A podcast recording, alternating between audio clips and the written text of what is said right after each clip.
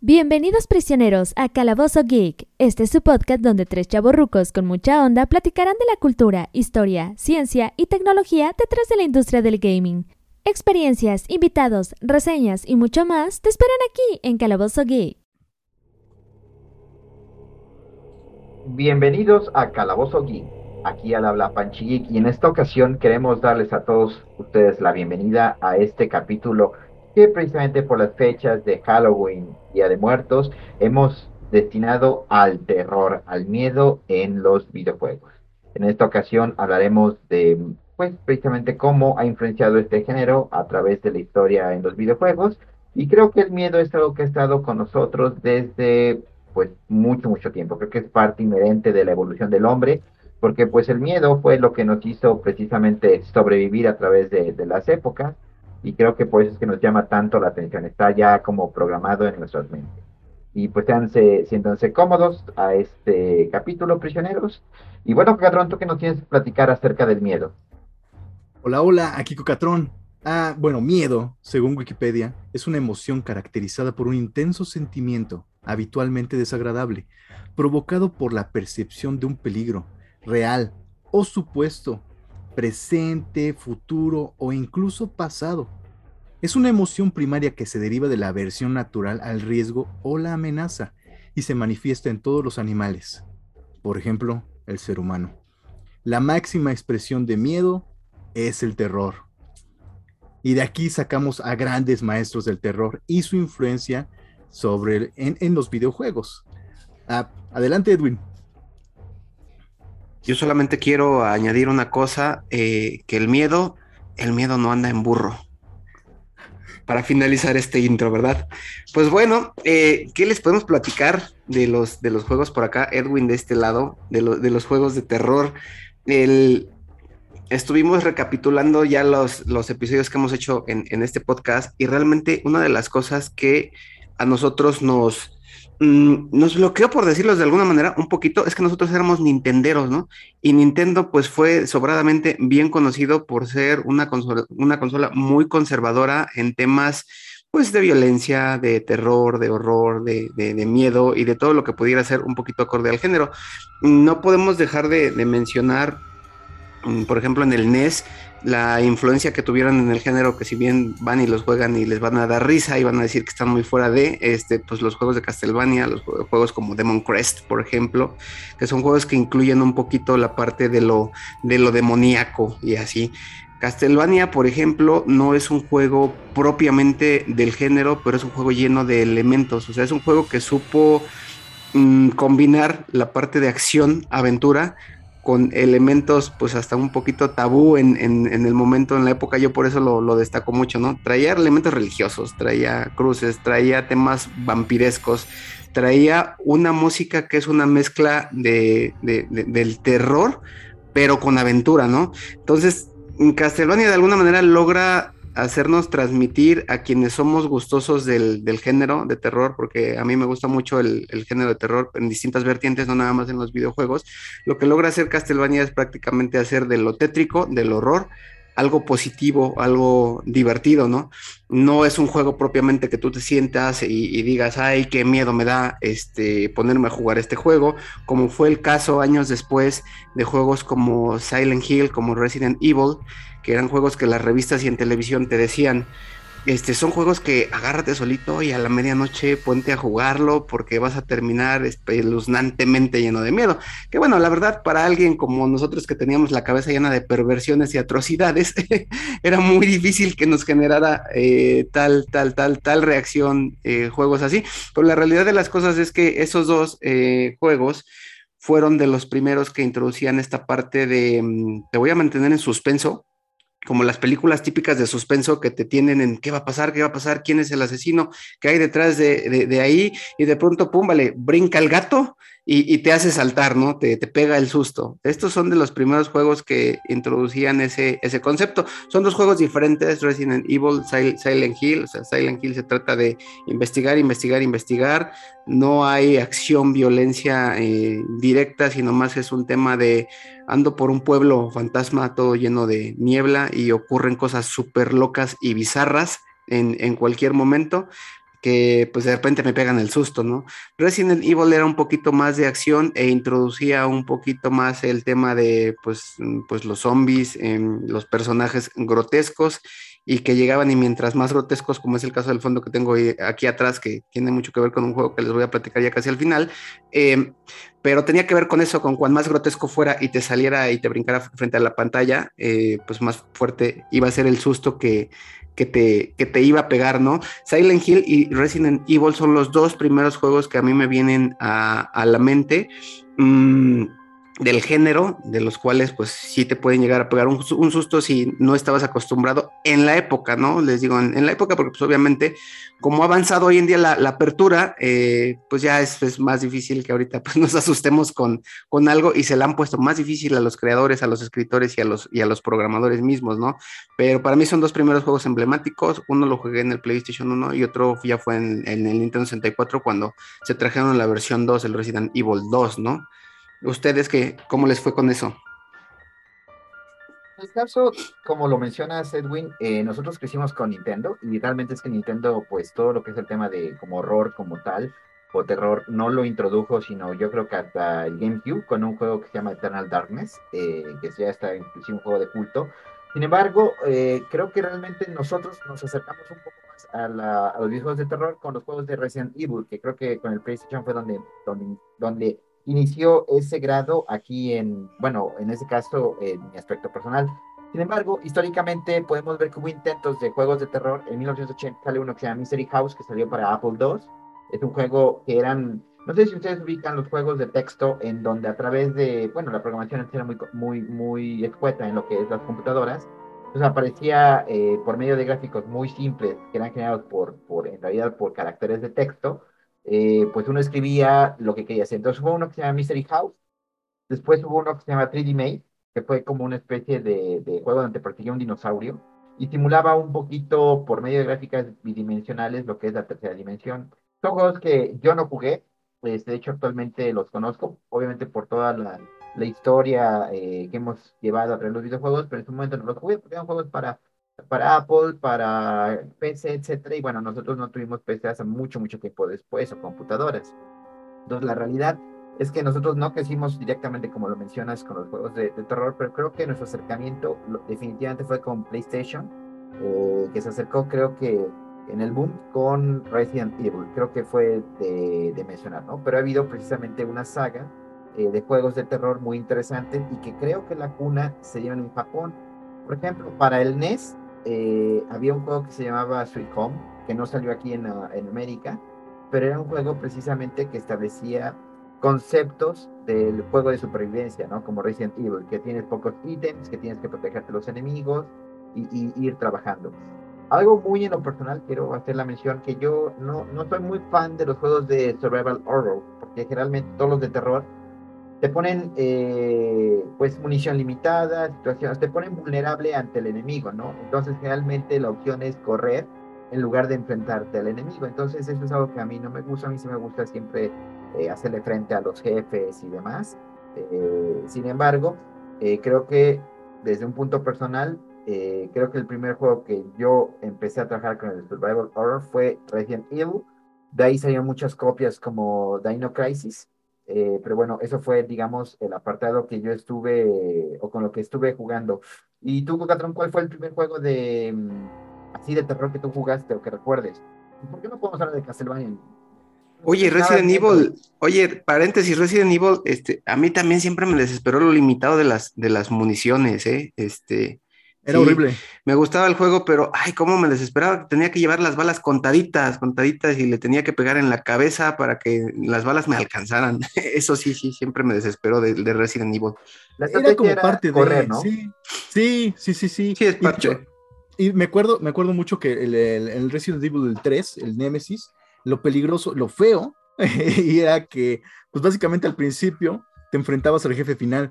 El jefe final te perseguía desde casi, casi desde que inicias. Estás herido, tienes pocas balas y llega el jefe final a buscarte y dices, ah, qué diablos. Y, em- y tienes que huir. O sea, de hecho hay una parte en Resident Evil 3 que te dice, ¿qué, quieres hacer? ¿Enfrentarte a Nemesis o meterte a, a- creo que a la guarida de Stars o algo así por el estilo? Y dice, pues tienes que meterte a la guarida de Stars. Si, si te enfrentas a Nemesis, obviamente te mata. No hay opción. O sea, te enfrentas, te mata. Entonces la única opción inteligente es huir. Huyes y durante todo el juego eh, estás huyendo de, de Nemesis. Y básicamente al principio está, ah, estás tú buscando una llave o estás eh, realmente concentrado en algo y empiezas a, Se rompe una ventana, cae y te dice Stars. El- el sonido característico. El narrador, Decía. ajá, que cuando arrancas el juego es Resident Evil, ajá. Sí, es, es, es hermoso esa parte. Pero bueno, eso, eso, eso me encantó. ¿Qué onda? Saluda. Hola. Hola, hola. Sí, y hablando, hablando de niños, esto me, esto me va a servir para, para el siguiente tema introductorio de, de- de juegos de, de juegos de terror, a ver ustedes qué piensan. El juego de Five Nights at Freddy's. El juego de Five Nights at Freddy's es un juego que los niños que hay en mi entorno traen hacia mí y todo lo que, todo lo que hubo, toda la parafernalia que hubo alrededor del juego de Five Nights at Freddy, toda la, la mercadotecnia. Eh, está en, en mi lista de, de favoritos porque pues, es un juego que trae un tema de historia que viene creo que muy desde el, desde el origen de la, de, la, de la creepypasta. Toda esta situación en que mm, pues ya saben que se trata de una, de, un- de una pizzería, que eh, es un guardia de seguridad que tiene acceso a las cámaras. El modo de juego es algo completamente novedoso. Estás ahí en la, en la parte esta de espeluznante y en suspenso, tienes que vigilar los distintos cuartos que hay en, en- la pizzería, donde pues por la noche descansan los animatrónicos, que son estas botarguitas que se dice y cuenta la leyenda, inclusive hasta las personas que me acuerdo que vendían los, los personajitos chinos de Five Night- Nights at Freddy's, es decir, piratas, en los puestos ahí de la calle, me acuerdo que decían, ay, es que estos muñequitos, este, dicen que en el videojuego son almas de los niños que fueron asesinados y que los encerraron en los muñequitos, en las botargas. O sea, yo toda la historia de Five Nights at Freddy la voy conociendo allá afuera en la calle, cuando les voy comprando a mis hijos que los juguetitos, que las chamarritas, que el disfraz, ahorita para Halloween otra vez, uno de ellos quiere repetir el disfraz de Foxy de Five Nights. Y entonces a mí se me hizo padrísimo la penetración que tuvo en el pues en el, en, en el mito, en la leyenda urbana, el juego de Five Nights, o sea, realmente logran que la gente saque sus propias versiones de la historia, que saque sus propias conclusiones, que saque sus videos, que saquen análisis y que allá afuera en la calle se, se hable de eso como el juego de los animatrónicos que cobran vida, derivado de que son, fueron unos niños asesinados y encerrados en, en, en, esos animatrónicos, ¿no? La forma en la que supuestamente mueres en el juego que este, te aparece el animatrónico, se te queda viendo y mueres de una forma violenta y eres encerrado en, en, una botarguita, pues es algo ahí realmente espeluznante, ¿no? Me tocó ver a muchos niños, les digo, fue un fenómeno bien curioso porque pues literal eran niños de a partir de 5 años, los que estaban este, jugando en sus tablets favoritas el juego, este, pues ver cómo se asustaban, se carcajeaban y, y, y fue todo un tema pues digno de mención el juego de Five Nights. No sé si a ustedes les tocó vivir ese juego de cerca. Sí, de hecho, igual por familiares, por primitos que les encanta el juego. Y, y sí, de hecho, vi, vi el juego y ves, los monos y dices, ah, pues sí están, sí están feos, ¿no? Pero ya te metes en el juego tal cual y dices, ah, sí está, sí está horrible. Son cosas que yo no dejaría a mi hijo jugar por un rato, ya ahorita que sé. Pero básicamente perdimos como que... Eh, como nos centramos en los videojuegos de nosotros, tal cual, yo siento que perdimos el interés por los videojuegos nuevos. Eh, hablando, por ejemplo, de Minecraft, hablando de Five Nights at Freddy's, este, hablando de. Uh, ¿Qué otro? Uh, de, Fortnite. Siento que son juegos que básicamente están dirigidos para el público uh, joven. Y ya, pues nosotros, así como que, bueno, yo en lo personal sí siento que me perdí ahí un poco. Y retomándolos un poco los juegos, digo, ah, caray, sí está, está, está fuerte, ¿no? Para, para su edad. A, mí, sí, a, mí lo que me pasa es que como veo que están metidos en ello, yo me meto, casi siempre empiezo normalmente con la Wikipedia, ¿no? Que es el intro, este, quién lo hizo, por qué lo hizo, de dónde son, en qué consiste la historia, cuál es toda la trama y ya cuál es la, parte del modo de juego. Ya luego voy a ver reseñas en, YouTube o voy a ver ahí un, un, un gameplay, ¿no? O sea, gente que esté jugando para ver y para involucrarme ya le he hecho una, jugadita para ver pues, qué, tal está, cómo, cómo se siente, ¿no? Es también el caso muy parecido a Five Nights, pero más reciente de un juego que se llama Omori. Se los recomiendo mucho, por lo menos si no lo han jugado, si no han escuchado, si no lo conocen, chequenlo por lo menos en, en YouTube. Omori es un juego de terror psicológico que realmente uno no entiende y no llama la atención hasta que no vas entrando en la historia que hay detrás del juego cómo, se, cómo llegó a, llevarse a cabo, de qué trata propiamente, de qué es la trama y, pues qué hay detrás de, pero no es hasta que ves a las nuevas generaciones, a los niños, a los hijos, a los sobrinos, etcétera, verlos jugar bien enrolados y bien metidos, o cuando empiezas a escuchar la música, la música del juego de, de, de Omori está tremenda, es un tipo de juego de terror psicológico tipo RPG, donde los, los, personajes, los personajes principales son niños comunes y corrientes o adolescentes, algo así, este, pero los monstruos y los jefes son personajes igual que la música de lo más bizarro, que es donde te despierta el interés por decir, qué es lo que está jugando mi hijo, ¿no? Voy a ver de qué, de qué trata y de qué va todo esto, porque al ratito, y no quieres ver ya que en las noticias está pasando alguna tragedia en alguna parte del mundo que es atribuible a uno de estos este, tantos juegos que va a ser uno de los temas que vamos a estar platicando en este podcast, ¿no? Pero sí. Bueno, que básicamente sí, creerle a, los medios de que un juego está causando asesinatos o algo por el estilo es está muy, muy, muy muy este burdo, ¿no? O sea, también decían lo mismo de, de Pokémon, ¿no? Que causaba ataques epilépticos. Y básicamente, aunque causó ataques epilépticos en Japón, pues ya ahí hicieron un cambio de tonos, de colores y cosas por el estilo, pero pues eso ya va más allá de, del efecto. Es, es, que resultaba que ciertos eh, destellos de luz, no solamente en las, en las pantallas de televisión, generaban una reacción por ahí eh, a nivel neuronal, un choque eh, eléctrico, ya a nivel este micro, que con las personas ya que ya sean propensos a la epilepsia o epilépticos como tal, despertaran en ese momento un tipo de ataque, ¿no? Entonces pasó, pasó esa, le tocó el infortunio a Pokémon, este, cuando echaban los rayos, este, despertó algunos casos que reportaron epilepsia al estar viendo Pokémon. Entonces, luego, luego la gente lo relaciona con Pokémon, Nintendo, son causa de epilepsia. Entonces, eso causó una revolución completa a, nivel mundial. Es un caso muy similar y circunstancial con este tema de si los videojuegos causan o no. Pero la realidad es que después se descubrió con el tiempo que, pues, hasta las mismas, los mismos rayos del sol al pasar a través de las hojas de los árboles, este, podían despertar. Las luces estroboscópicas, por ejemplo, este, los flashes de las cámaras en la noche. Entonces, ya es cuando se abre un poco más el panorama y dices, ah, pues no son tan propiamente los videojuegos, sino son circunstancias que pasan dentro, dentro de, ¿no? Sí, entonces así es, Panchito, estás con nosotros, con tu máscara de, de Anónimos, yo le digo.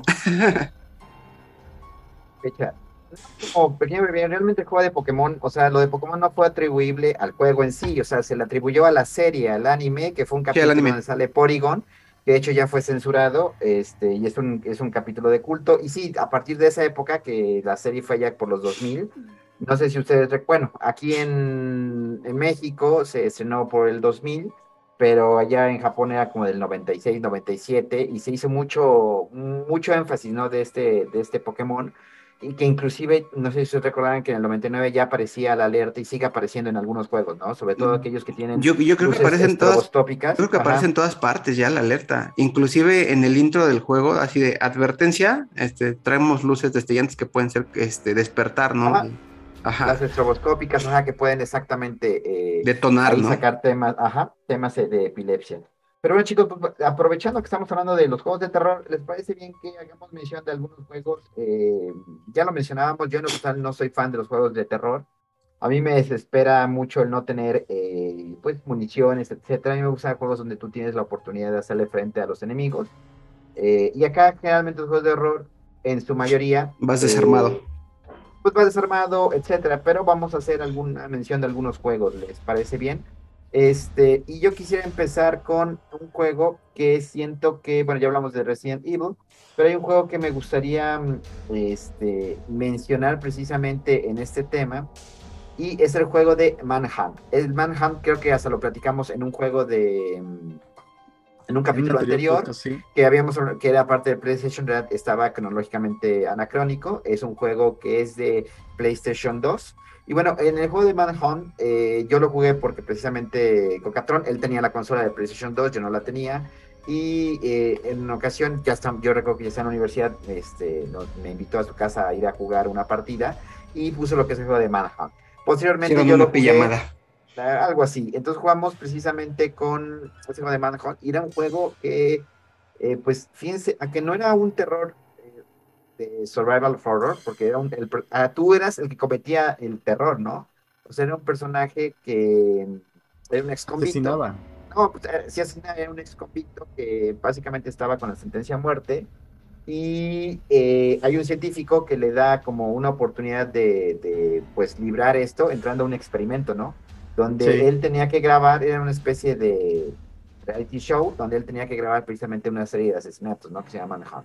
Y sí, tú te convertías en el perpetrador de los, de los, este, de los asesinatos.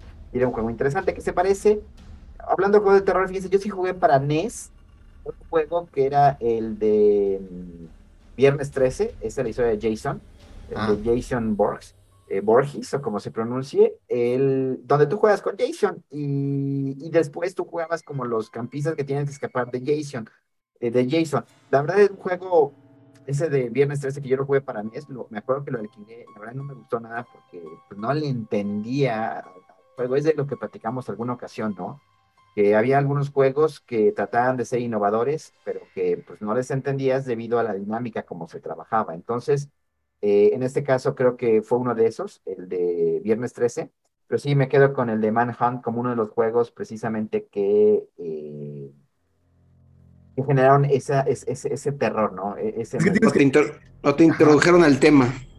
Sí, no, pero tienes que mencionarlo tal cual, ¿no? Porque básicamente ah, ibas ganando puntos o más puntos mientras mejor asesinabas.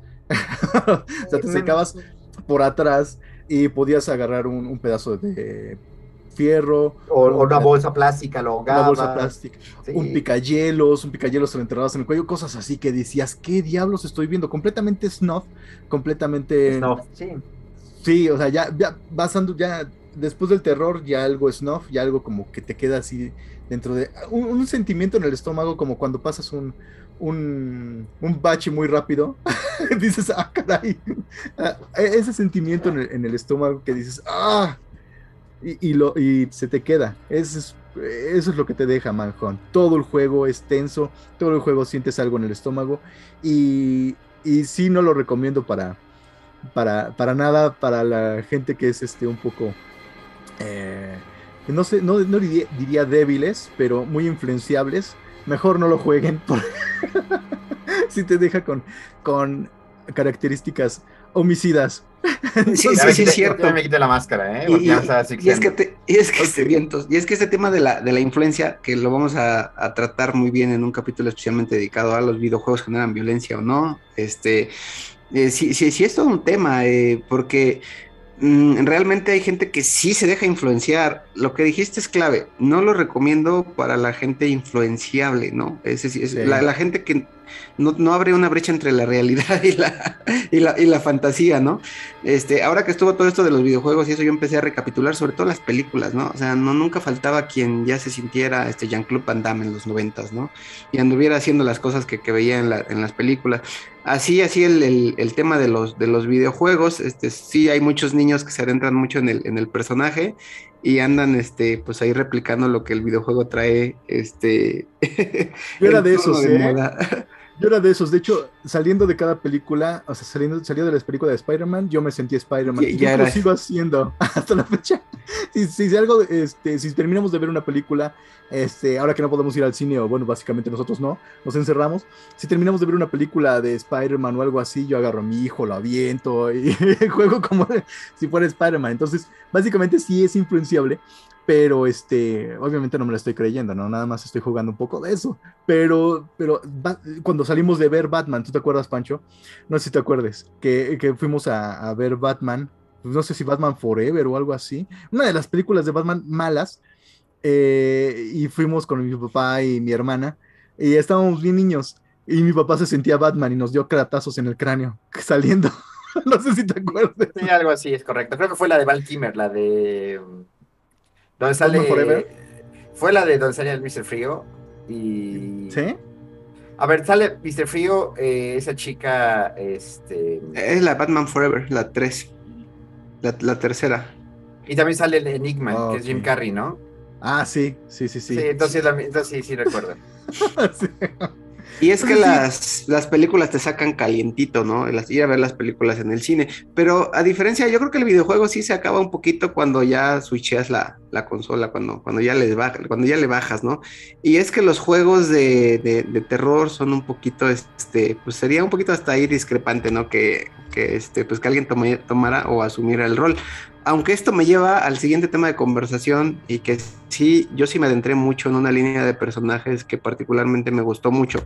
Son cuatro juegos a los cuales Nintendo sí les dio cierta, cierta apertura este, son juegos hoy en día difíciles de conseguir, considerados algunos de ellos de, culto, ¿no? Se los voy a ir mencionando y ahí a ver qué me, ahí a ver qué me, qué me platican. El primero es un juego cómico, ya, ya les platiqué cuando fue el, episodio de Super Nintendo, pero lo tengo que mencionar, es el juego de Zombies Ate My, Neighbors de, de, Konami. Un juego que está lleno de toda la, parafernalia que tiene que ver con la, lo de los muertos vivientes, ¿no? Este, los, los zombies y, y personajes de terror que salen por debajo de la tierra, de las tumbas. Son dos chavitos que van con sus pistolitas de agua, porque por alguna extraña razón en los cuentos de los niños muchos de los monstruos se mueren con pistolas de agua y este, pues tienen que ir avanzando a través de distintos niveles, eh, enfrentando a todos los este, monstruos del mito que a ustedes se les puedan ocurrir, ¿no?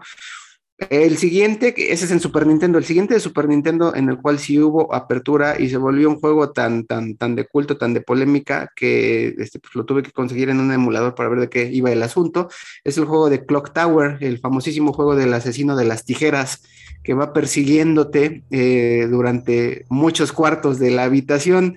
Es un juego de horror, supervivencia, pues terrible porque prácticamente como acaba de escribir Panchito, no tienes ningún arma, no tienes nada con qué defenderte, todo lo que tienes que hacer es huir del asesino de las tijeras, no hay poderes, no, no hay absolutamente nada. De hecho, tu energía, tu barra de, poder o como le gusten llamar, este, pues es una barra que mide los distintos estados de ánimo del personaje, ¿no? O sea, prácticamente te vas asustando hasta el nivel de llegar hasta entrar en estado de shock y, o morir, ¿no? Pero todo psicológico, o sea, no hay sangre, no hay este, asesinatos explícitos, realmente es el asesino de las tijeras que viene atrás de ti. Ese juego de Clock Tower eh, vino en, en, eh, para Super Nintendo y fue el inicio pues de, de, una franquicia que llegó a tener más juegos ahí delante de, ¿no? Luego nos pasamos a Nintendo 64, este, y, y aquí vienen dos de los cuales me, me, gustaron mucho, ¿no? El juego de Shadowman, que es un tipo, Shadowman es un tipo no, sé, Si vieron la, no sé si vieron la película de, A mí se me figura como que entre Blade, el, este cazavampiros, este que recién y no tiene mucho, me acabo de enterar que Blade tiene que ver con Marvel, me, fui de espaldas. Yo fui fanático de, las, de las películas de Blade y nunca supe que tenía que ver con, con Marvel. Y dije, Marvel haciendo esas cosas, pero bueno. Este... pero ellos empezaron con el cómic y de hecho la hicieron película, pero el cómic original es de Marvel. Fíjate, es muy bueno, ¿eh? Y, y, es que yo no sé mucho del tema. Sí, a mí me gustó siempre mucho Blade en el, en el tema, en este de, vampiresco y eso, y todo lo disruptivo que era. Algo similar es Shadowman, no por el tipo de raza que, representa, este, pero es algo similar entre Blade, yo lo veo, y Spawn, este otro como antihéroe que prácticamente se va al infierno, tiene contacto con las fuerzas del mal, con las fuerzas demoníacas, y ahí haciendo pactos con, con, el diablo le dice, sabes que este, te devuelvo la vida, te doy superpoderes, pero me vas a servir, ¿no? Algo similar es Shadowman, pero pues él, este, pues le asesinan a, toda la familia, él queda ahí como que entre moribundo y acude como a una sacerdotisa vudú, este, para pues hacer un pacto de igual manera que le ayude a mantenerse con vida para poder combatir a las fuerzas del mal y vengar el asesinato a su mamá. Entonces esta asesina, esta asesina está, esta sacerdotisa vudú, le implanta ahí como un, pues como un tipo este eh, símbolo brillante a, a, Shadowman que se le impregna aquí en el pecho y es lo que le permite tener poderes y seguir con vida. Es un juego de acción, como cualquier juego de acción este es, si, si, si tienes armas, si tienes puños, si tienes piernas para pelear, pero todo el ambiente y el escenario está lleno de elementos como que budescos, ¿no? Del tema vudú, muy, muy oscuro, este, muy, muy, muy oscuro, de hecho, el juego, para, pues les digo, tratarse de, de, Nintendo. Un juego firmado por, por Acclaim, que estos estudios nos dejaron también muchos, muchas gratas sorpresas. Y el otro que traigo para Nintendo 64, les digo, es uno de esos que sí traía mucha influencia en mí porque me la pasaba ahí dibujando los personajes y todo, y casi que me andaba sintiendo todos ellos no es propiamente un juego de terror, es un juego de peleas, pero sí que está saturado y atascado de, temas de, horror. Es el juego de Maze, de Dark Age, que es un juego de peleas. Creo que sí, sí, lo, sí, lo jugaste, Pancho. Es un juego de, hecho, No es un juego de terror propiamente, pero es un juego de peleas donde vienen peleadores, donde al final haces unos tipo fatalities pues muy explícitos, muy, muy, muy sangrientos, ¿no? Hay escenarios de calabozos, por ejemplo, de torturas, con todos manchados de sangre, el, la temática de la, los, la tonalidad de la cámara es verdosa, puedes ver las cadenas, los instrumentos de tortura, al final cuando eliminas al, al, personaje puedes hacer fatalities, arrancarle la cabeza este, y hacerle distintos tipos de castigos y de, y de tortura. Vienen personajes desde los típicos peleadores de artes marciales mmm, asiáticos, como hasta personajes del tipo, este, pues infernales, ¿no? Vienen demonios, viene también hay un caballero muy tipo de, demoníaco, viene un verdugo, The Executioner se llamaba, si no mal recuerdo, y con, con, el hacha típica que te cortaba la cabeza al verdugo. Entonces les digo, no es un, un, juego propio del género, pero es un juego lleno de elementos muy oscuros, que, que realmente, este, yo por ejemplo lo adquirí porque me encantó la, la portada, del, cartucho y en la contraportada venían las imágenes y a mí me gustaban en, ese momento mucho los temas oscurones y este, pues me encantó, dije, lo, lo, lo, tengo que tener. Aparte que es un juego lleno así de elementos oscuros, es un muy buen juego de peleas, o sea, realmente este es un juego 3D tipo Tekken, algo así, con armas, en el que las combinaciones son muy amigables, son muy espectaculares y este, sencillas de ejecutar. Lo disfrutas, lo disfrutas mucho, lo disfrutas bastante, ¿no? Y esos son los cuatro juegos que traigo que Nintendo, eh, en lo que a mí respecta, vi que dejó entrar sin tanta censura. Sí, muy bueno. De hecho, eh, eh, sí, no me acordaba haberlo jugado y ahorita que estoy viendo algunas e-, escenas, digo, sí, está padrísimo y había los fondos, todo el ambiente, había picos y, era interactuar con el ambiente. Estaba buenísimo. De hecho, lo platicamos, perdón, Catrón, lo platicamos en el capítulo de Atari, que es de los juegos que hizo Atari, o sea, mm, ya no era como compañía de desarrollo de consolas, sino lo hizo Atari, y sí era muy padre, y el personaje que decía Edwin, en la portada se llamaba Lord Deimos, que traía, este, era un caballero rojo. Sí. Estaba muy, muy padre. Caballero. De, hecho, hay uno de los, no sé si el jefe final o el penúltimo era Asmodios, ¿no? Asmodios, que es ahí un tipo demonio, de, ahí era como de lava y salía del fondo. Les digo, está bien oscuro, el juego está, está, está bien, bien, bien oscuro, este, y es difícil de conseguir, si lo pueden, si lo pueden conseguir, si lo pueden jugar emulado, échenselo porque pues les va, les va a gustar, directamente el Necronomicon. Exactamente. buenísimo. De hecho, cuando abrías el juego, se abría un libro y estoy casi seguro que era, era el ese, sí, el que sabía y ya empezaba la historia. Sí. Eh, eh, pues básicamente es, lo que es lo que es influenciable, ¿no? Básicamente de los juegos que se basaron en, historias como tipo Lovecraft. Ah, es, el, es uno de los juegos influenciados por eso, por el Necronomicon, como eh, la película Devil Dead, no sé si la vieron algunos de ustedes, que también sacaron muchos juegos, pero pues, digo, son juegos que igual no, no trascendieron porque no son así súper fregoncísimos. Yo me acuerdo que tuve algún juego para, para Android, en el que jugabas con el personaje de Evil Dead, que al final se cortaba, como jugabas con Ash y ya no tenías la mano, ya tenías tu, tu cierre eléctrica, y tu escopeta. Andabas con una sierra eléctrica en la, como mano y una escopeta matando demonios en el siglo, bueno, no sé en qué época, pero era en el medievo. Estaba buenísimo ese juego, pero pues, básicamente eh, se trataba de matar hordas y hordas, hordas de, de demonios y básicamente nunca acababa. Era uno de esos tipos de juegos que solamente tenías que pagar para tener más armas y más. eh, y sacarte, sacar, exprimirte. Más que otra cosa, exprimirte el dinero. Para Eh, los, los, chavitos, eh, hay que mencionar que Evil Dead es una película de, de, pues, lado B, o sea, sí, lado B, pero es películas que son muy malas, con efectos malísimos. Pero es buenísima. Que, que, bueno, es como setentera, que habla precisamente de un personaje llamado Ash, que va, que van a un como, es muy popular esto en los 70s, 80s, de que se van a campamentos y se van con una especie de campamento y todo, y encuentran ahí un libro oscuro y demás. Y este cuate Ash, este, pierde la mano, le dan la sierra eléctrica, se pone una sierra eléctrica hecho, como se arma. corta él, él su propia mano. Sí, pero y se pone la sierra eléctrica como arma, ¿no? Y, y Sí. por una razón, el Evil, el Evil Dead 2 va, se va al medioevo, o sea, en Ah, ese es en el 3. la película. Bueno, no me acuerdo. Sí, la segunda parte creo que también es el final de, de este.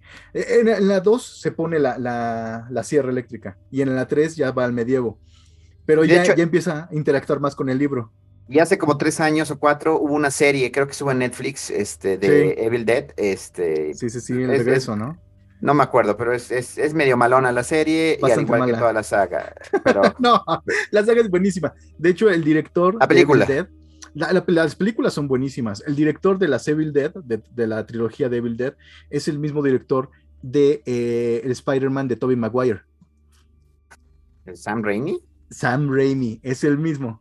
Eh, o sea, básicamente, por eso la, la última película, ajá, la última Sam Raimi. película de, de Spider-Man está tan bizarra, porque este cuate empieza a debrayar mucho. Empieza bien, empieza normal, y después se empieza a meter tanto que empieza a debrayar y ya utilizó demasiados efectos especiales, ah, como lo de Venom, que a mí el Venom es, fue un Venom muy mal logrado en Spider-Man 3 de, de Tobey Maguire.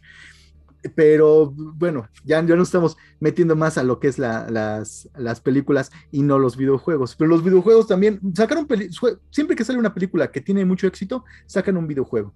Y que realmente los videojuegos son bastante malos.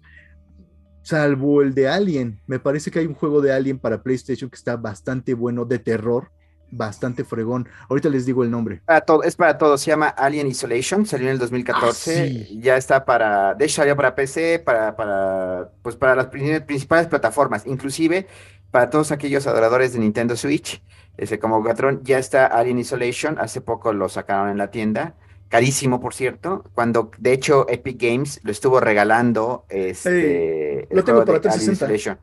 Es un juego muy, muy bueno. Y sí, fíjate, hablando de juegos, este, Alien Isolation te transportaba a ese feeling de, de la película. No sé si ustedes jugaron Alien Isolation. Edwin, ¿lo jugaste? Yo, yo lo jugué un ratito. Yo no lo jugué. No, lo, no lo pude acabar ni nada, pero sí está bastante bueno. Hablando de, de juegos que van al cine, de, de cine que va al videojuego, que creo que normalmente tiende a ser mejor cuando va del videojuego al cine. O bueno, no sé, es que es todo un tema ese, ¿no? Pero este, los dos primeros mencionados son este, Silent Hill y Resident Evil. Ahorita me estaba acordando que Resident Evil dicen que tiene cuerda, cuerda para rato porque este, Mila Jo- Jovovich, que es la protagonista, ya tiene a su hija que prácticamente es su clon y, y hacen muchos memes ahí en redes sociales que dicen que la serie Sí. tiene para nunca terminar, ¿no? Porque ya no, como y de que hecho, su hija Mila es su Jovovich clon. no sé qué edad tiene, tiene como 50 y algo, ¿no? Pero está. está Se sigue viendo igual, Y, y se ve igual. Dices, ah, caray. Y nunca se le colgó nada, porque pues casi no tenía mucho, pero, pero se, ve- se sigue viendo muy bien la mujer, o sea, gua- guapísima. Bueno, oye, pero, pero las películas son malas. De Sí. Resident Evil son malas. Son malísimas. Ah, oi- oi- oigan, a mí la de. Son, eh, son sí, buenos es una churros. película son- ahí de es un buen acción de churro que estas dices, Y la "Ah, de- sí, lo- en los- sí me pasaría un domingo. A mí la de Silent Hill, a mí la de Silent Hill sí me gustó. Me, a, a mí me gustó mucho en el cine, la fui a ver, este, me encantó. En la televisión, desgraciadamente, siento que son esas películas que mm, ya no se ven igual. O sea, ya la vi en una televisión, en otra. Son esas películas que las ves y dices, eh, maldito Cinema Golden Choice o el canal que estés viendo, ¿no? Este, ya le dieron la torre de la calidad, o no, esta televisión vieja está regacha, o ya estás en una tele más o menos nueva de esas que hacen que las cosas se ven como detrás de las cámaras, ves que este, te ponen así como que real- a mí no me gustan esos, esos efectos en las televisiones y dices, ah, maldita televisión. mal-". No, yo no la volví a ver igual, eh, así sonido clarita. envolvente. O sea, sí tienes que meterlo en una pantalla grande eh, y con 5.1 de sonido para que también el audio empiece detrás. Así, el cha, cha, cha, cha. Sí, es, eh, esa película este, a mí me encantó, es de las mejores traslaciones que, que, que considero Lo que, pasa es que Edwin tiene razón en algo. Las películas, cuando estás en el cine, no te das cuenta, cuando hay pantallas verde o algo así, no se, no- en el cine no se ve esos efectos. Y películas que, que en el cine tú le dices, oh, wow, qué buenos efectos, etcétera, y te envuelven, ya las ves en, en, en pantalla, y dices, ¿qué pasó, no? O sea, se ven los efectos ahí malhechones, se ve ese cambio de luces.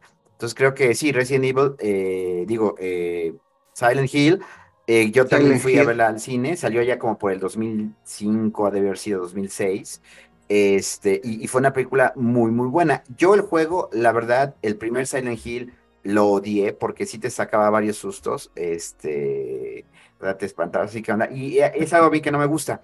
Bien, a mí, a mí en general, eh, tengo, como lo dijo Edwin, ¿no? Ya por, por todos los videojuegos y todo, también un poquito, eh, eh, digamos, la- las creencias que uno tiene, bueno, todo lo que es de, de- de películas de terror, en lo personal, suelen ser muy pocas las que me asusten.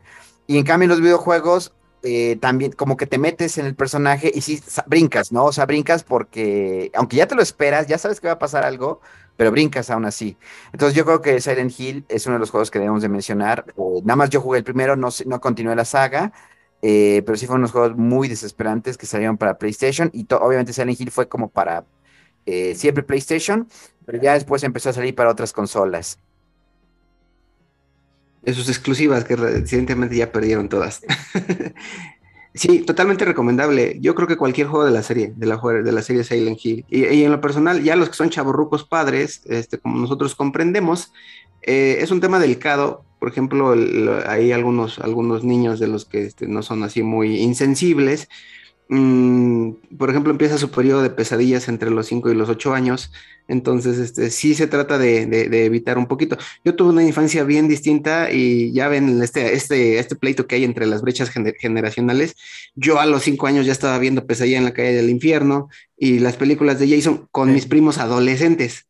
Entonces, este, aunque sí me ponía a llorar y a veces me ponía atrás de la espalda de mis hermanas cuando estaban las escenas más grotescas, pero ahí estaba este literal así, ¿no? Este, no viendo la película, o sea, entonces, este, eso de realmente te va forjando una insensibilidad que, que los chavos rucos, este, pues conservadorzones, que como somos algunos de nosotros hoy en día, lógicamente ya lo viviste, ya no quieres como que eso tanto para los niños, ya respetas la clasificación de las películas, ya dices, no, pues ese o es para mayor de 15, o de los videojuegos, no lo juegues todavía, este, no te quiero ver este, eh, golpeando chicas en la calle con gran tefauto, ¿no? o asesinando gente o ese tipo de cosas.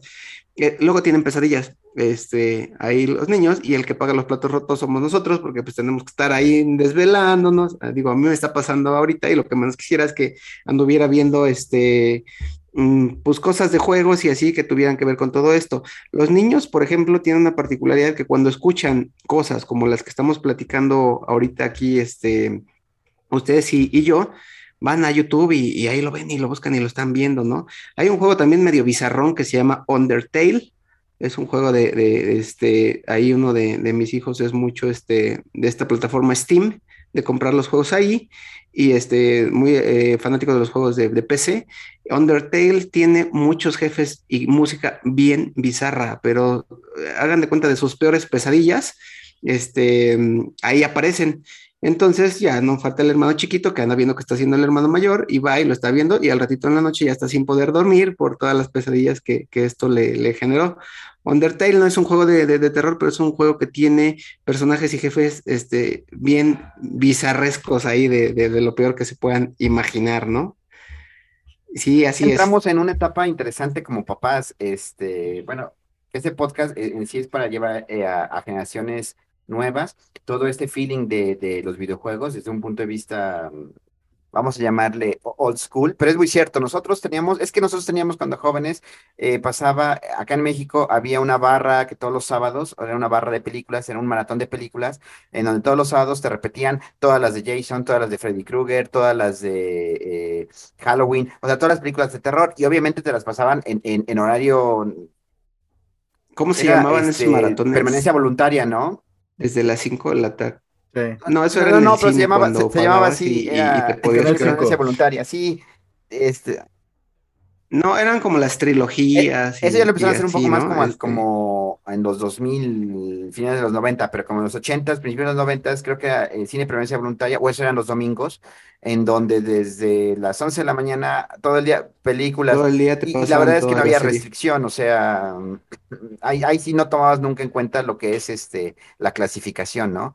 Eh, ya lo platicaba Edwin, en, en lo, lo, no platicabas, ¿no? Que cuando estaban ahí, hay escenas medio, pues ya subidas de todo, ¿no? Te tapaban los ojos, ¿no? Este. Las abuelitas. Ajá, sí, los ojos al niño. Pero la realidad es que hoy en día ya, ya te cuidas, no, ya cuidas, este, bueno, en mi caso como papá, ustedes ya como papá, como dices, cuidas la clasificación.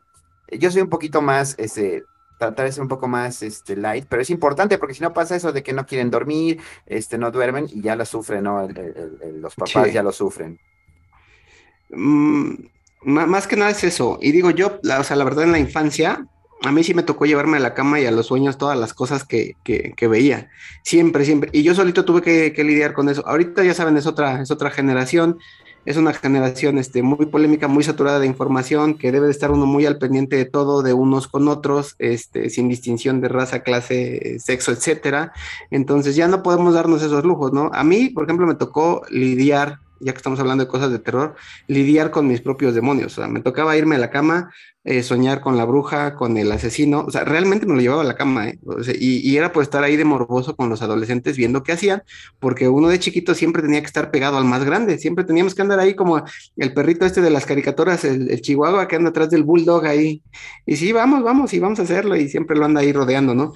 Este, a mí me tocó así, y lo que tenía que hacer era, este, pues prácticamente a veces ponerme a rezar, ¿no? Así de, este, por favor, Diosito, ayúdame para no tener pesadillas. sí, literal, ¿no? Este, ya te enseñaban, este, dependiendo en la, religión que, fueras, eh, qué tipo de, eh, o rezo o invocación o lo que sea, o hasta amuletos para no tener pesadillas, ¿no? Muchos amuletos, me acuerdo, este, las cruces, aquí en México se utiliza mucho, como es como está, México está mezclado, lo que tiene que ver con eh, España y, y México, es nativo, este, se usaba mucho la, cruz de ocote, ¿no? Que el ocote se utilizaba mucho, se quemaba para ahuyentar y los malos espíritus. La cruz, pues ya es europeo, entonces se fusionan ambas cosas. La juntas, le envuelves un hilito rojo y la tienes que poner abajo de tu colchón o de tu almohada para que no tengas pesadillas. O u otra cosa que se importó, los famosos atrapasueños, ¿no? Esos, este, no sé si sean indios, ¿no? Desconozco el origen, este, pero son unos amuletitos que igual pones para, pues no, no para que atrape los sueños, para que los nativos las pesadillas, ¿no? El, Ajá, ese es un amuleto nativo americano que se te importa, pues es que México es un país sincrético, ¿no? Importamos este gustos y, tradiciones. Que ahora que ahorita está todo este tema del Halloween y eso, pues también es una tradición que hemos este, abrazado en México sin entrar en la polémica de no, es que eso no es de nosotros, y ya llega el otro con el meme, por favor, pero si tú sigues tradiciones españolas y así. La realidad es que somos un país sincrético que yo creo que como cualquiera, ¿no? Que se encuentra en puntos claves, sobre todo de, paso, o que fue este, raíz de varias conquistas, etcétera, abrazamos, abrazamos de otras este, culturas y pues la verdad es que qué más da que si viene de Irlanda, que si Estados Unidos lo popularizó, que si Santa Claus lo, lo inventó la Coca-Cola, este, pues un pretexto pues para pasarla bien, para pasarlo este, bonito. A nosotros está muy padre en México que primero tenemos Halloween, el 31, le digo, lo hemos abrazado, y luego tenemos nuestro em, emblemático Día de Muertos, el 1 y el 2 de, noviembre. Todo está muy padre, todo está este, pues, pues, pues, pues muy bien, independientemente de, cuál haya sido ahí el, origen y entrar en polémicas Está padre, pero pues ya todo el mundo lo toma a fiesta, ¿no? Ya tenemos fiesta todo el año. O sea, no, no, hay, no hay descanso para México. En todo el año estamos haciendo fiestas, ¿eh? En México es un país de fiesta. Gastando también en esto, en la fiesta de esto, fiesta del otro. Y los gringos, por ejemplo, dicen, ah, pues este domingo, al del mes, vamos a hacer esta cosa este domingo del mes vas a hacer esta cosa. Son más tranquilones en ese aspecto. Aquí hay pura fiesta, amigos. Sí, ya todos los días es el día de algo, todos los días es el día de algo. Y aquí, por ejemplo, el, Halloween se hace, se hace, mucha fiesta de grandes, les gusta disfrazarse, es un pretexto para que los chavos rucos y más grandes se disfracen. Es muy común ver este, a sus contactos y eso que ya se pintarrajearon de algo.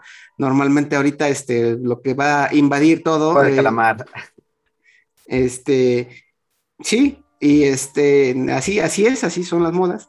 Y para los chiquitos se organizan ahí en, algunas colonias, en algunos lugares, escuelas y así, pues para ir a, pedir vestidos de, les digo, es algo sincrético, van a pedir calaverita, vestidos o, disfrazados, es una mezcla entre el dulce o truco de, Estados Unidos y el pedir calaverita mexicano.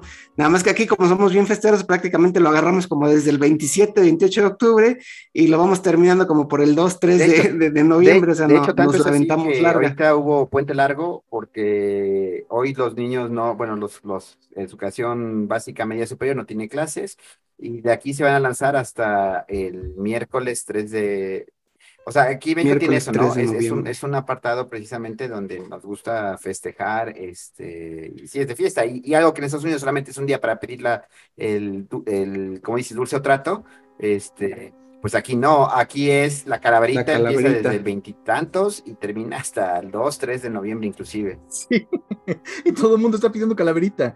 O sea, los niños que también están pidiendo, este, que están limpiando vidrios, ahora ya no limpian vidrios, ya nada más piden calaverita. Y sí, llega a, los sentimientos humanos, ¿no? Y dices, bueno, se ve tierno, se ve lindo, que es diferente en Estados Unidos. En Estados Unidos, aunque sí lo buscan algunos por ser tierno, algunos lo hacen mientras más macabro esté, mientras más terrorífico esté, pues mejor. Y, hacen concursos de casas terroríficas y cosas así, que eso también está padre. Y eso me remonta, por ejemplo, al videojuego de, Plantas contra Zombies, que es un juego que cambió todo lo, de lo terrorífico que es el Halloween a hacerlo más, uh, más, ajá, más para niños, más, bueno, no era para niños, pero sí era, no sé, pero era muy buen juego, de hecho es muy buen juego, el primero, pues ya después sacaron el, el que es como tercera persona, ya no me gustó mucho, pero la idea del plantas contra zombies es muy, muy bueno. ¿Ese género cómo se llama? Sí, son para mí son como estos accidentes virales, ¿no? Y digo accidentes porque son estas compañías que de alguna manera se la pasan haciendo juegos, no es como que muchos piensan, hice, hice un juego y uh, ya la brinqué y, le pegué y me hice millonario y, y, viralicé en el mundo, ¿no? No, la realidad son esas compañías que se la pasan haciendo juegos, igual que la compañía que hizo Angry Birds, este, y le pegan y el juego resulta estar en los teléfonos celulares de medio mundo, ¿no? tipo de videojuegos, ¿no? Los, juegos de, para dispositivos móviles. Eh, contestando a tu pregunta, los juegos tipo este Plants contra Zombies se le llama Defense Tower o, torre de o, defensa de torre, que básicamente es el concepto en donde tienes una torre y la atacan y tienes que defenderla, ¿no? En este caso, en el Plants contra Zombies, es tienes dos plantas, son los que te defienden de que lleguen los zombies hasta la puerta de tu casa y te coman el cerebro, ¿no?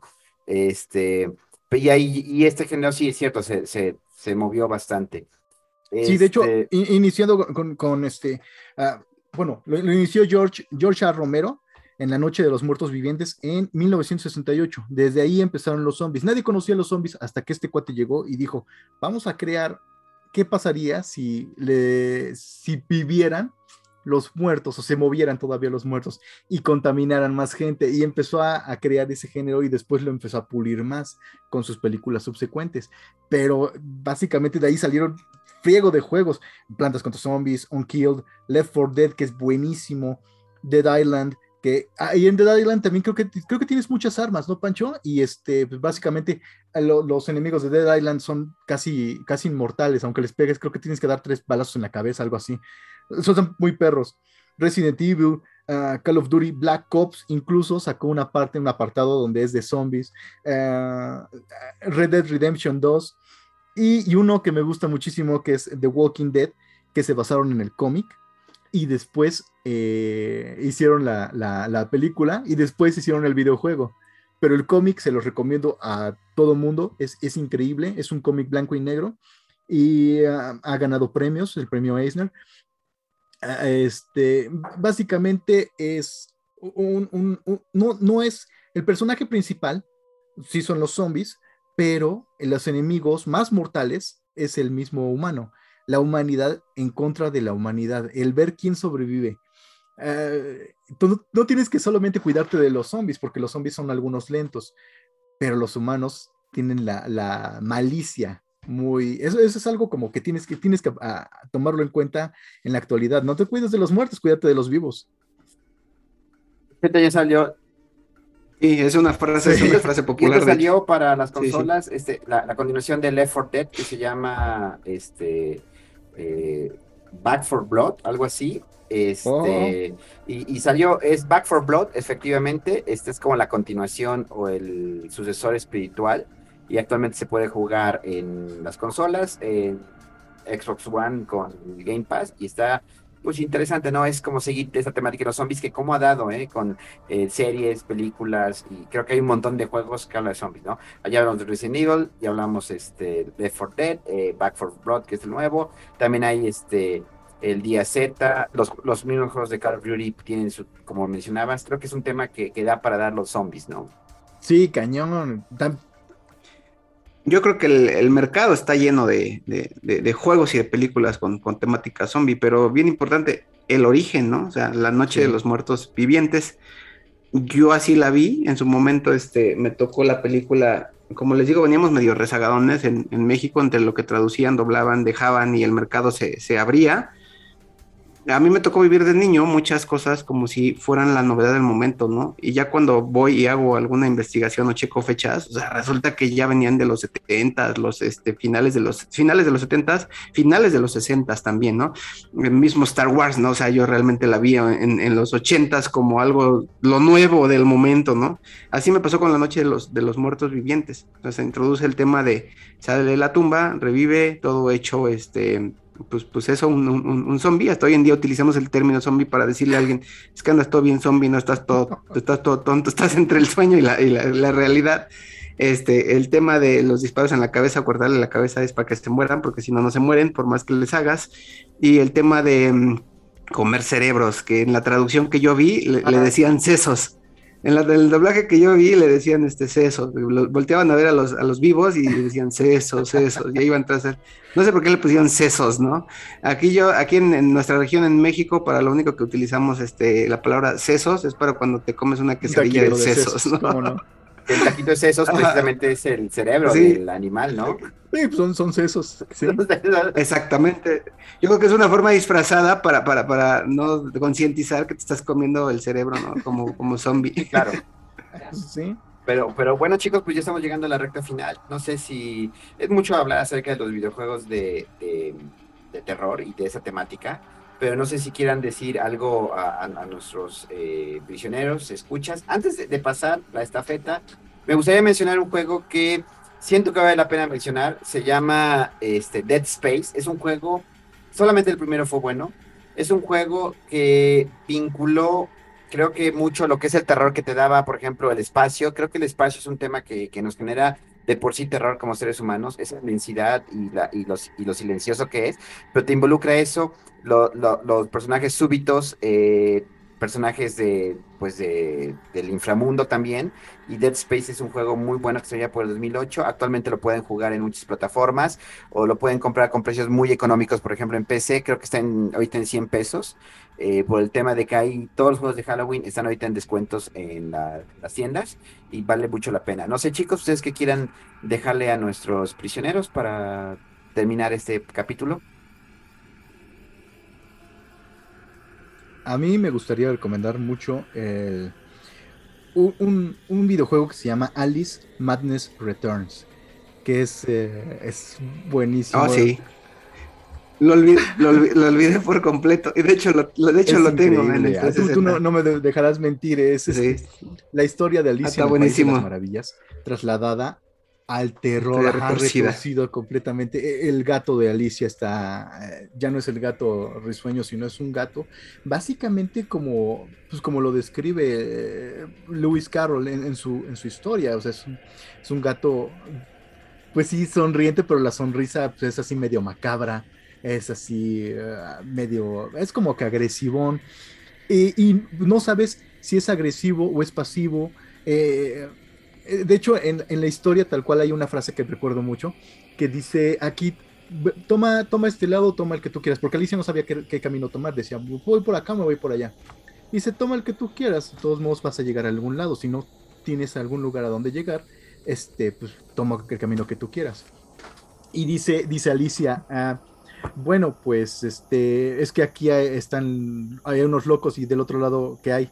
No, pues también te vas a encontrar locos, todos aquí estamos locos, incluso tú también, si no, no estarías aquí.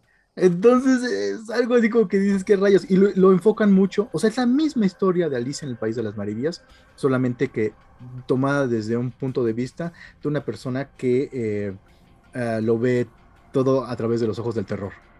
Y, y es buenísimo. Esa es mi recomendación. Sí, sí, sí. Pueden ver a, a- a una Alicia totalmente disfuncional correr con un Ah, cuchillo ensangrentado en mano. es un juego, es Sí, un juego sí, sí. restricted, es un juego restringido. Y eso, y eso me lleva a dos menciones honoríficas que dejé para el final. De igual manera, son dos juegos eh, totalmente restringidos, dos juegos que hay que tener el- el- la cabeza fría, no ser influenciables, como dijeron al principio. El primero es un juego que se llama Scorn. Scorn es un juego survival horror. Es un juego que no ha salido y yo llevo siguiéndole la pista a trailers, este, a imágenes y a chismes que por ahí hay, hay en internet.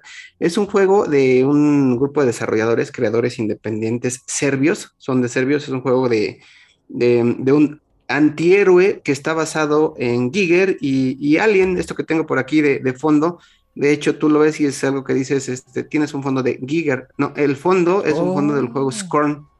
De hecho, todo es así como que carroña, como que personajes sin piel. Mm, les digo, hay que tener un poquito el estómago frío.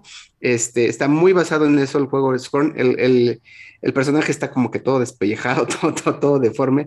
Todos los elementos son así, como si los muros de los túneles y del piso pues tuvieran vida, ¿no? De, de- de alguna manera, como si fueran piel con grasa, con vísceras y, y cosas así. Se promete que ya por fin va a salir en el 2022, pero les recomiendo ver los trailers en, en- en YouTube y el gameplay. También ahí hay muchos videos de gameplay de Scorn, ¿no? Y, y el siguiente sí es un juego que yo considero todavía más fuerte. Les digo, a mí me llama la atención porque me remonta cuando me gustaba mucho todos los, los temas oscuros y- y- y así. Se llama Agony. Es un juego que trata de, este, de un alma atormentada que pues recorre prácticamente las, las profundidades del, del infierno. El personaje está súper macabro, todos los ambientes, pues es el infierno, pero desde un punto de vista que yo en ningún otro juego lo he visto así, como en el juego de Agony. Puedes ver eh, pues elementos de los distintos tipos de infiernos, según Dante, este, el infierno de la hambruna, por ejemplo, gente que se arrastra muerta de hambre, esquelética, con el estómago súper inflamado porque no puede digerir. Este, es un juego también restringido, este, hay un poquito de, nudismo, pero con, este, combinado con pues, escenas de alto nivel de horror, ¿no? Entonces son dos menciones honoríficas que, que ahí les quiero hacer, el juego de Scorn y el juego de Agony.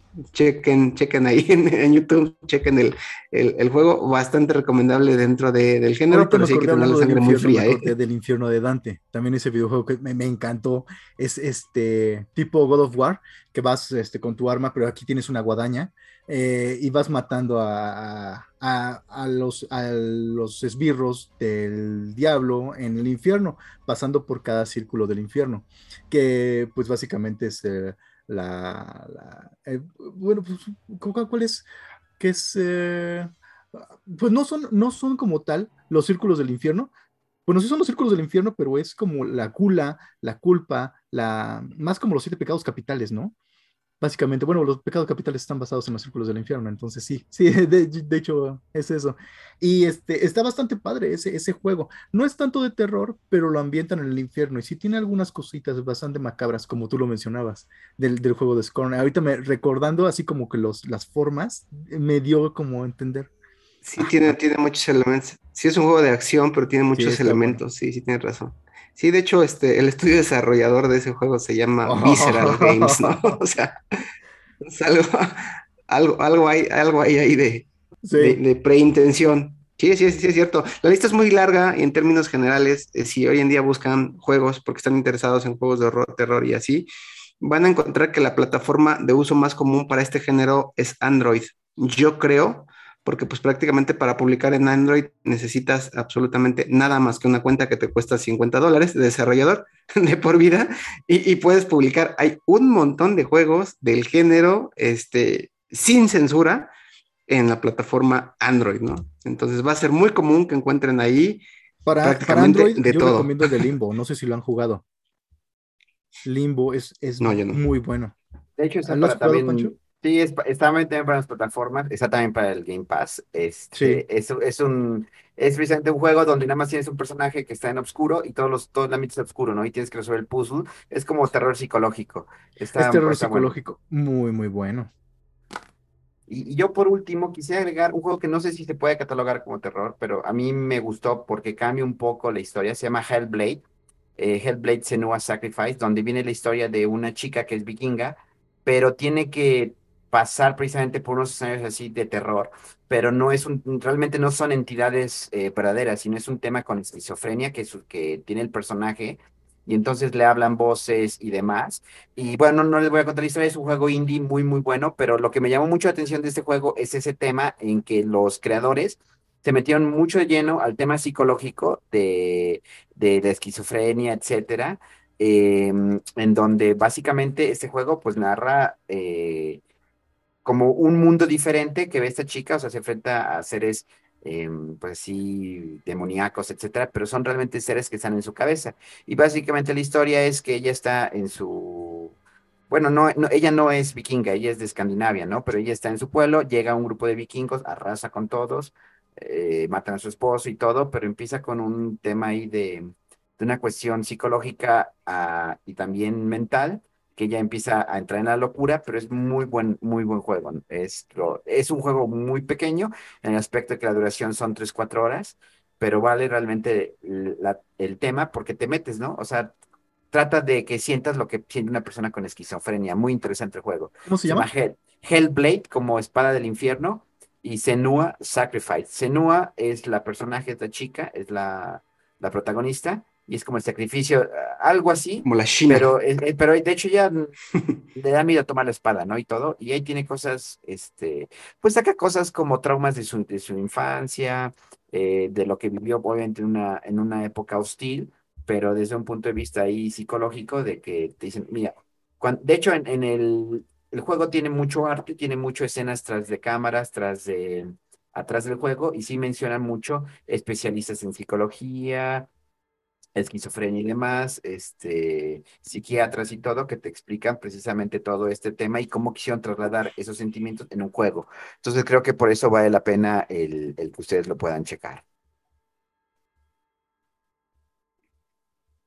Buenísimo, pues ya tenemos una lista bien, bien, bien grande, ya para ir cerrando esto de juegos. Y nada más para hacerle honor, aquí el Wikipediazo o el, lo que dice San Google acerca de, los juegos, los juegos más vendidos de la historia del género de terror, todos de la línea Resident Evil. Son los juegos de Capcom, eh, de hecho es una de las franquicias pilares de la compañía. Entre los juegos de terror más vendidos, todos los de la lista son los de, los de Resident Evil, ¿no? ¿Qué dice San Google de cuál es el juego de horror que da más miedo? El, San Google se basa en lo que opinamos la mayoría y le atribuimos relevancia. Entonces, San Google dice que el juego de horror más, que más, miedo da es el de Dead Space. ¿Sale? ¿Y cuál es el juego eh, más creepy para Android? Eh, San Google dice que es el juego de Dead by Daylight. ¿Sale? Y dentro del top de los mejores juegos de la historia, también según San Google, que no mencionamos, bueno, se los leo rápido por si hay alguno que se pasó, eh, Alien Is- Isolation, eh, Silent Hill 2, Resident Evil, Outlast 2, Dead Space, Clock Tower, el les digo que inició en Super Nintendo, Alone in the Dark, ese nos faltó mencionar, y Project Zero 2, segunda, segunda parte, ¿no? Esa es, es para cerrar con estas A mí listas. también, ahorita que, que estás mencionando la lista, también me gustaría recomendar el de Little Nightmares o Pequeñas Pesadillas. Eh, es un juego corto, juego independiente y es este, increíblemente bueno. Ya salió el 2, que tiene mejores gráficos, pero básicamente estás, eh, eres un niñito y estás huyendo de, de personajes extremadamente terroríficos y son ultra gigantes. Es un espacio así como que muy, muy muy ambientado eh, como en un orfanato, uh, barco, terror. Ah, es, es, impresionante también toda la ambientación. Realmente si lo juegas en un cuarto oscuro, tú solo te envuelve completamente. Recomendadísimo. Muy bien, Pancho, cerramos. Perdón, chicos, es que estaba ah, con el micrófono silenciado. Este, pues sí, pues más que nada quiero este, pues ya creo que mencionamos, dejamos a todos los eh, escuchas y prisioneros de Caloso Geek para que puedan pasar estos días de terror y también de reflexión de una manera muy, muy acorde con los juegos que acabamos de dejar. Creo que no tengo ninguna mención, faltan muchísimos juegos por mencionar, o sea, realmente hay una lista increíble, pero creo que para unos chavos rucos, eso es la, la sugerencia que les podemos dejar. Agradecemos a todos ustedes que nos sigan a través de las redes sociales, a través de precisamente Spotify o bien Apple Podcast o este, mm, ¿cómo se llama? Amazon Music. Les agradecemos a todos ustedes y pues únicamente me queda decirles que tengan felices juegos. Hasta luego. Felices juegos. Cambio fuera. Hasta pronto.